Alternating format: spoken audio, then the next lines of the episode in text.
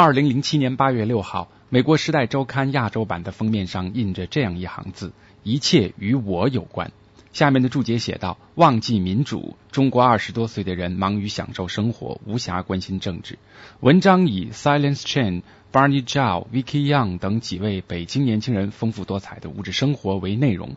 内文的标题将这一代年轻人总结为中国的“我世代 ”（Me Generation），新中产阶级年轻、富有、快乐，并再次强调只是别提政治。文章作者是《时代周刊》北京分社的 Simon Elegant。反驳曾于今年初他到任北京不久时采访过他。文章中的采访对象之一 Vicky Young 就是知名博客曾与反驳共同制作主持《办公室故事》的小金子，也就是小薇。有关中国我时代的文章在《时代周刊》网站提前刊出，其后小金子在七月二十九号的博客中发表声明，指出该篇文章的引言完全杜撰了他的意思，坚决否认他曾说过那篇文章里写出来的那种话。一时之间，有关新闻职业操守、中国年轻人是否关心政治，以及西方媒体是否误读中国等话题，成为公众讨论的焦点。今天的反播人民大会谈，我们分别连线《时代周刊》记者 Simon Elegant、小金子及专栏作家连月，听听围绕这一事件各方的看法和观点。The only problem with Microsoft is I'm Jeremy Goldhorn reporting from Jianwai Soho 半岛英文台是怎样选中你的？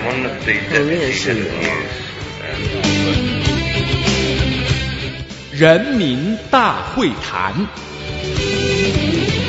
本节目由思科赞助播出，新网络人为本。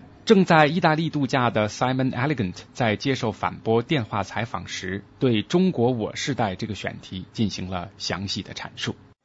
你是怎么想到去做这个中国我世代的报道呢？you know, the same as most reporters' ideas. I think living in the country, talking to people, both academics and everybody that I met, and uh, observing 和很多记者的想法一样，我们生活在这个国家，听到许多学者的观点，观察人们的街谈巷议，自然会产生新的念头。想做中国我时代的一部分原因是，就像我在文章当中提到的，我不仅受到中国国内发生的事情的影响，而且受到中国以外发生的事儿的影响。我在文中还引述了一本叫《中国幻象》的书。当我读到这本书的时候，我意识到，有时候当你居住在一个国家，很多事情看起来是显而易见的，但是如果你居住在国外，就没有那么容易看透这些问题。这本书是九个月前出版的，它让我明白，很多美国人对中国的假设其实并不正确。我现在生活在这个国家，我决定出去和人们交谈，更多的了解人们的态度和观点。为什么你最后选择了小金子和他的朋友呢？你的标准是什么？Well, like any, well, anytime you're looking for examples in a story, you obviously talk to a lot of people. They seem to sum up 写文章的时候，为了举出一些例子，你肯定会采访许多人。被采访者会把自己对人生的态度总结出来。我希望通过文章把这些人生态度表达出来。没有哪个报道会全面的反映某个事情的真相。这些报道其实是在提供一个了解真正中国的途径或者工具，特别是对于那些身在中国以外的人而言。对于《时代周刊》来说，它的读者群并非那些在中国国内的人，而是那些在中国以外的人。他们希望了解中国的变化。这个报道之所以采用了个人的视角，是因为我认为这些只是我自己的判断，我不会假装这是关于中国的绝对真实的情况，而且我也不是在对未来进行预测。我想说的是，我在中国住了一段时间，和一些人打过交道。这篇文章是我对目前中国一个最重要的阶层的判断。这群人在未来甚至会领导中国。这篇文章讲述了他们的想法，他们的行进方向。这些观点让美国人大吃一惊，他们代表了中国未来的走向。这是我的看法。我和许多不同的人进行交谈，看看谁最能代表我认为在接下来十年、二十年中将对中国发展起重要作用的趋势和思想。我和小金子这群人吃饭聊天，觉得他们看起来可以代表这个趋势和思想，所以是啊，我选择了他们。I've read some comments on Times China blog. Some said it seems the report. 我在《时代周刊》的中国博客上看到，有人说写这篇报道的记者花了太多时间去和那些精英以及富人们相处。你对此有何评价？那一群人能否代表着整整一代人呢？Well, the whole point of the story is about 这篇报道就是关于那些精英阶层和上升中的精英阶层的影响，这些影响将会决定中国未来的走向，所以我当然会花很多时间和他们相处。有些报道你是在农村完成的，而有些报道是关于精英的。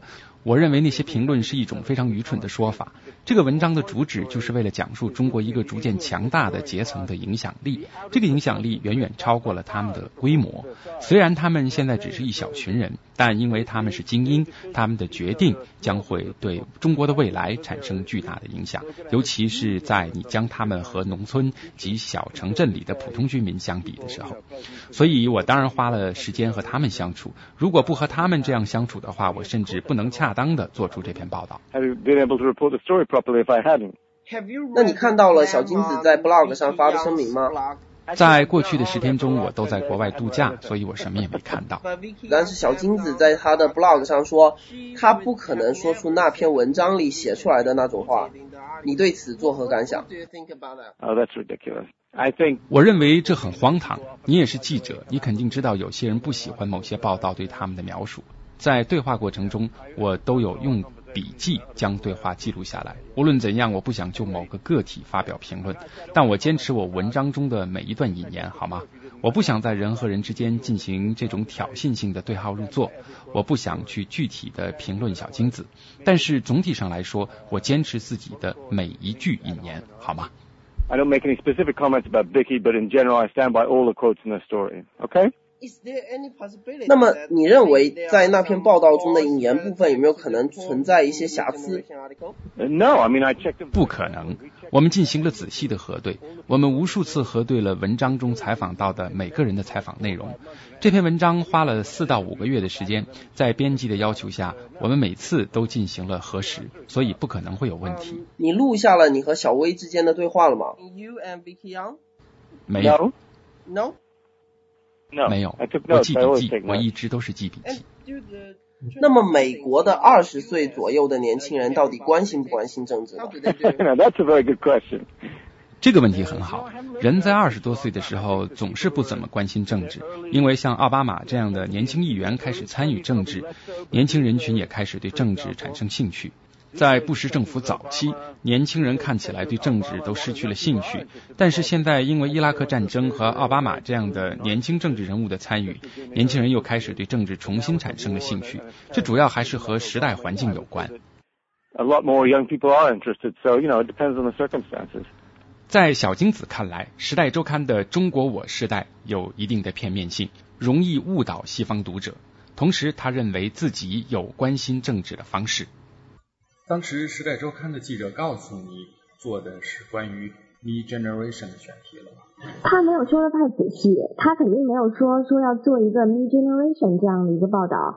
他讲的实际上就是说，他想要了解一下中国现在青年人的一些生活状态，以及他们的一些生活态度，还有他们对一些就是比如说呃生活上的一些看法啊之类的。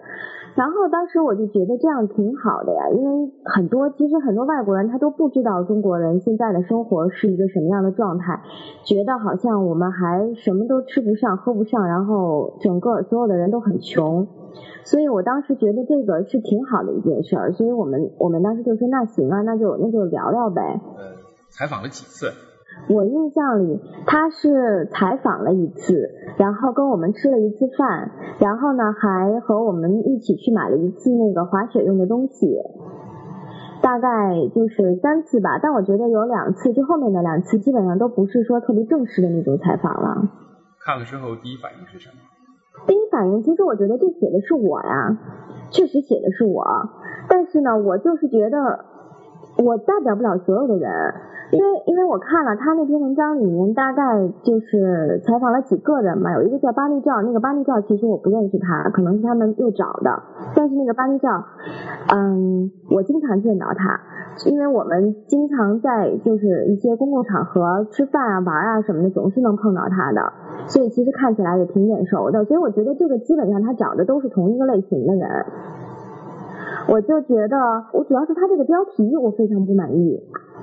忘记忘记民主吧。这些年轻人，中国的年轻人正忙着，好像忙着享乐，然后嗯，他们不太就是没没有时间去关心政治。我觉得这是两码事儿，根本就。在整个采访过程当中，涉及政治问题有啊。他会，他会，对，他会涉及到政治，但是我们不爱谈这个。东西方可能有很大的差异，每人和人之间也有很大的差异。我真的不确定说他会怎么样去写，或者说他是不是能够特别完整的去表达你的意思。所以这些事情其实我们是不大愿意跟他们去谈的，我们都是说的很轻描淡写，基本上。文章里边涉及的那一年的那件事儿，他当时问过你吗？他问过，然后我跟他说，我说当时我很小，其实我记不清楚，我不知道是怎么回事儿。然后我绝对不可能说，就就像他写的，他说我有我有说 simply and was needed 这种话，我是绝对不可能说的。然后其实我当时也我去找了那个时代的那个中文记者。然后我问他，我说这个是怎么回事啊？为什么要这么写啊？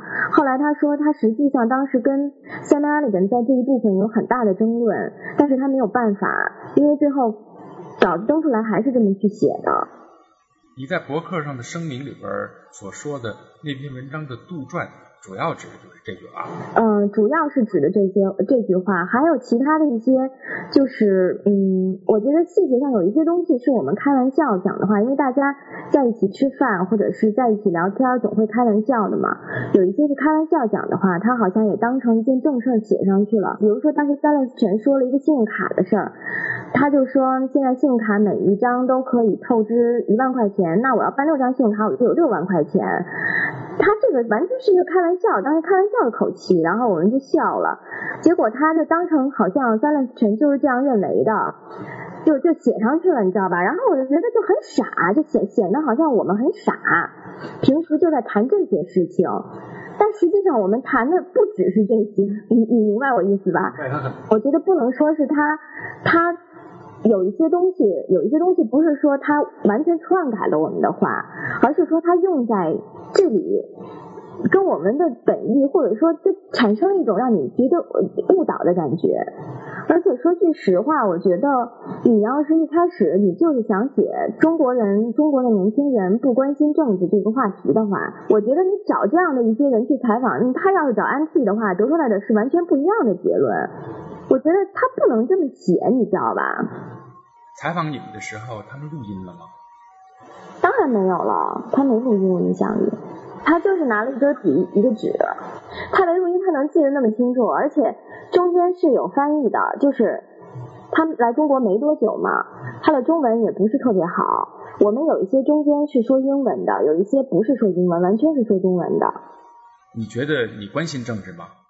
其实怎么说呢？我觉得。坦白来讲，我们绝对不是最关心政治的那批人，我们可能更关心的是中国的经济，或者是呃，比如说中国的这种那个收入的增长水平，或者是经济的增长水平。我们绝对不是最关心政治的那些人，但是你不能说我们不关心政治。我们对政治的关心可能体现在其他的一些方面，比如说，其实有一些政治事件我们也会讨论，然后可能一些不公平的地方我们也会讨论。就是说，我们可能没有像，比如说有一些民主战士一样，真的是写很多很多的文章，在他的博客里有体现，在他的言谈举止当中就充斥着政治。我们不是这样的，但是你不能。管这个才叫关心政治，对不对？我们难道真的要喊着口号、挥舞着大旗说我们关心政治吗？我觉得当然不是这样了。在中国著名博客、专栏作家连岳看来，《时代周刊》的报道存在着严重的缺陷。我就觉得说他他把这个水平降得太降得太低了，降得跟中国的一些一些杂志那种那种关那种关门造车一样的，就是先先先搞个概念，然后然后胡扯一通，那个连。连那种博客的水平都都都当不上。时代周刊也算是个百年老刊了。对对对对，所以我觉得很很吃惊。我开始都觉得是不是假新闻呢？那个新闻水平这么低啊？对呀，我就是觉得非常非常吃惊。这个这个新闻，我觉得说应该对他们这个本身杂志来说是一个很大的一个打击。我觉得他们就是在美国的读者。读者有很多都是聪明人，这美国的读者觉得看这篇新闻，他就会得出说这个中国八十年代不关心政治吗？他们肯定也会觉得这个新闻，这个新闻真是个胡扯淡。你写了一个人，然后就说这整个中国的八十年代不关心政治，那不是笑话吗？就是你有没有去做这个抽样的事情。我们刚刚说的是《时代》杂志，他根本就没有去做这个抽样。比如他就是在北京找了几个人在酒吧里面聊聊，说了说他们买什么东西，大概这种呃很浮光潦草的一些东西。我说他有没有去抽样？比如说你要了解中国的八十年代，我想你北北京找几个人呐，上海找几个人呐，比如说你今年这个发生过一些事件的地方找几个人啊，找几个八十年代，我想各种各样的八十年代都会呈现出来。那如果说你这样子做的话，大家就会觉得说你这个新闻比较可可信，就是你逼近了真相，就是说你有没有去做到让读者相信说啊，你做了这个足够的这个样本样本调查。那去年我对去年对那个呃《纽约时报》啊这个一篇写长江的一篇一篇新闻，我就我就感觉我的印象非常非常好。他就从长江的源头一直写到这个长江尾，大概找了几个城市几个点写，把这个事情都写清楚。我就觉得说，哎，你你就会感觉说，哦，他这个新闻的样本空间呃应该是他做记者做的比较好的。那当然，他记者里面有没有他的主观意识？我觉得他肯定也有，但是他他就会让你读者更相信说，嗯。尽我的努力去做了这个采这个采访，我是花了很多心思去做的啊，我是接触了很多人的这个素材，这个这个新闻形成的这个这个素材是非常非常庞大的，我是精选出来的这样的东西。这个新闻本身它是一个可信的新闻，那你这个时代这个东西它就很夸张，就他就找了找了找了找了几个人，你看看他那个他那个采访，他他那他写的那些东西，像这个他的样本空间就非常非常的不可信，就是他根本就去没有去做这方面的努力。以上观点不代表反驳立场，反驳人民大会谈沟通体验源自思科，新网络人为本。本节目由反播制作，triple w dot anti wave dot net。